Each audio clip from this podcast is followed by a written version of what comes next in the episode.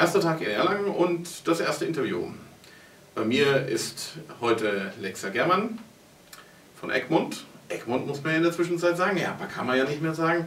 Riesenumstellung, muss ich ehrlich zugeben, für mich. Ich habe jahrelang EHAPA Comic Collection gesagt und äh, eben zur EMA auch nicht äh, Egmont Manga und Anime, sondern äh, eben immer nur EMA. Und auf einmal heißt das alles ganz anders. Wie ist das eigentlich für dich? Für mich persönlich ist es wirklich ähm, eine Erleichterung, dass man jetzt von der großen Egmont-Gruppe sprechen kann und sich das langsam auch durchsetzt. Ähm, am Anfang war es sehr schwer. Jetzt bin ich schon froh, dass wir hier zum Beispiel auf dem Comic-Salon in Erlangen im Ausstellungskatalog als Egmont Verlagsgruppe genannt sind. Da bin ich schon sehr erleichtert, weil es gab doch die, die kühnsten äh, Kombinationen der Verlagsnamen und der Teilnamen und der Labelnamen, die wild durcheinander geschmissen wurden. Und jetzt ähm, langsam sickert das so ein bisschen durch. Egmont ist äh, dann so wahrgenommen als Verlagsgruppe. Mhm. Jetzt habt ihr vor, ähm, naja, ist in der Zwischenzeit fast ein Jahr her, äh, die Egmont, Egmont Graphic Novel gestartet. Mhm. Ähm, wie läuft es da? läuft super. Wir haben eine total tolle Presse. Ähm, dank unserer netten Pressekollegin in Berlin ähm, kriegen wir super Rezensionen in nicht nur der Comicfachpresse, muss man sagen, sondern in überregionalen Zeitungen, in Fachmagazinen anderer Couleur. Zum Beispiel WYSIWYG wurde äh, neulich in der CT besprochen. Mhm. Ähm, also das ist auch genau das, wo wir mit den Graphic Novels gerne hin möchten, nämlich in die Regionen der Leserschaften, die vorher noch nicht in Berührung kamen mit Comics. Diese Weg habe ich mit Begeisterung gelesen. Also es war wirklich, äh, es passiert mir selten bei einer Graphic Novel, dass ich an einem Tag die komplett durchlese.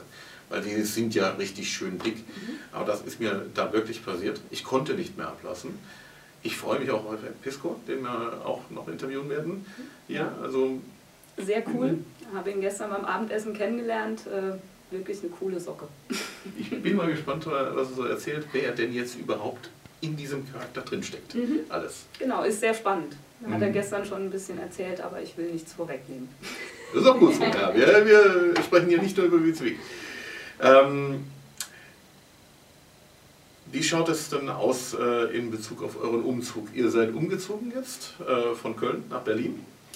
Wie noch nicht ganz, noch nicht ganz. Mhm. Ähm, ich persönlich hatte tatsächlich gestern meinen letzten offiziellen Arbeitstag in Köln. Okay. Habe gestern meine Schlüssel übergeben dort.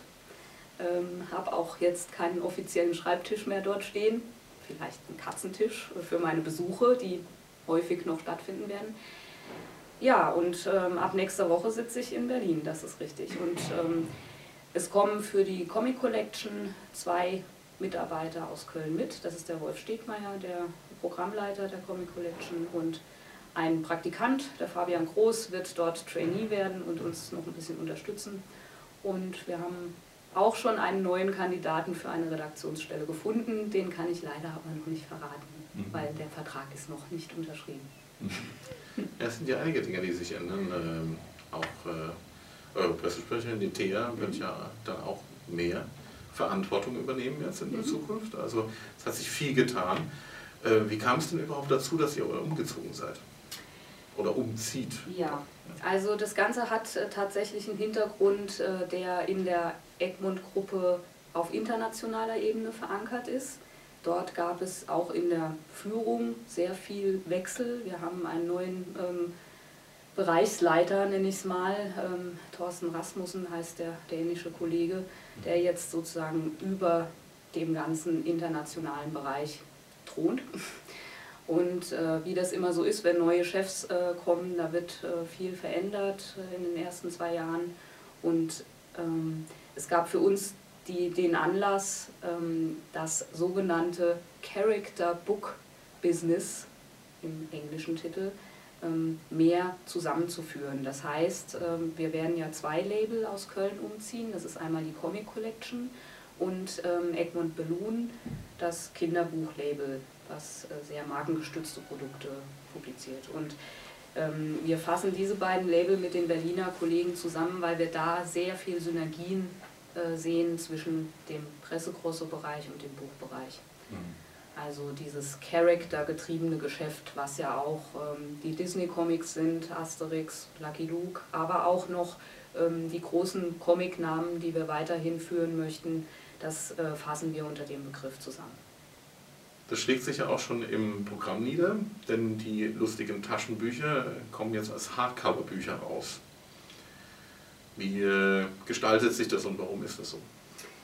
Genau, also die lustigen Hardcover-Bücher haben wir ähm, in unser Buchprogramm aufgenommen, weil wir erkannt haben, dass wir im Buchhandel nochmal andere Leser mit einer etwas höher, qualitativ höherwertigen Ausgabe ähm, ja, erreichen können und äh, sich das auch nicht kannibalisiert, sondern das tatsächlich unterschiedliche Lesergruppen anspricht. Was wir interessant fanden, ähm, erkannt haben wir es durch die Entologien, dort hat sich das sehr stark abgezeichnet das sind ja auch sozusagen ähm, Zweitverwertungen des, äh, der Spezialtaschenbücher in einer Hardcover-Form und äh, da hat sich das wunderbar erwiesen, dass das funktionieren kann. Mhm. Was ich jetzt ein bisschen schade finde, ist, dass ganz offensichtlich die franco-belgischen Comics ein bisschen darunter leiden äh, und dann eben weniger stark vertrieben werden von, von Egmont Comic Collection. Äh, wie kommt es denn dazu, dass das nicht funktioniert, offensichtlich dann bei euch? Ja, also zum einen, wir werden weiterhin auch franco-belgische Comics veröffentlichen. A, die Serien, die wir angefangen haben, möchten wir auch gerne fortführen und zu Ende bringen. B, ähm, die Gesamtausgaben, die wir aus dem Bereich äh, bringen und weiterhin bringen werden, die sind fester Bestandteil und die tragen sich auch. dann komme ich zur Beantwortung deiner Frage. In den letzten drei Jahren haben wir mit den franco-belgischen Einzelalbenserien nicht wirklich Geld verdienen können. Und ähm, irgendwann muss man dann als wirtschaftliches Unternehmen sich auch die Frage stellen, was macht man mit diesem Bereich? Und wir haben uns eben deswegen entschieden, in einen anderen Bereich ja, zu wechseln, sage ich mal. Das sind die Graphic Novels jetzt sozusagen. Also wir haben tatsächlich ähm, lange dafür gekämpft, auch in dem äh, Albenbereich weiterhin ähm, gute Stoffe in Deutschland zu veröffentlichen, aber ja, irgendwann äh, muss man sich den Realitäten stellen und für uns ist es einfach wirtschaftlich äh, nicht machbar. Mhm. Deswegen werden wir aus dem Einzelalbenbereich ausfaden, sage ich mal, denke ich. Ähm, das heißt nicht, dass wir nie wieder Einzelalbenserien machen, sondern also wir halten uns da auch die Tür offen. Aber im Moment ist es so, dass wir uns auf andere Dinge konzentrieren. Test, Test, 1, 2, 3, Comics. Jetzt sind andere Verlage im franco-belgischen Bereich erfolgreich. Und äh, vielleicht einfach mal, um das einzuordnen. Ich denke, die meisten können das nicht richtig einordnen.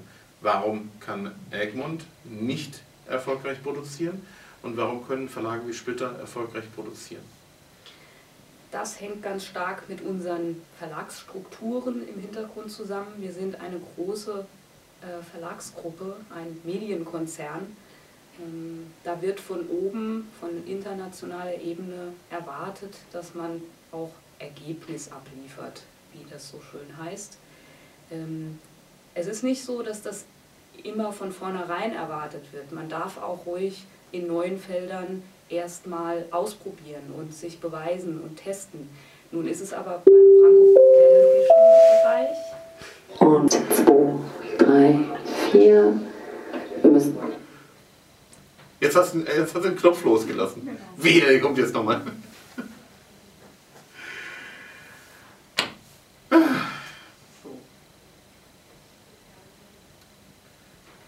Warte mal ab, ob es nochmal kommt mit dem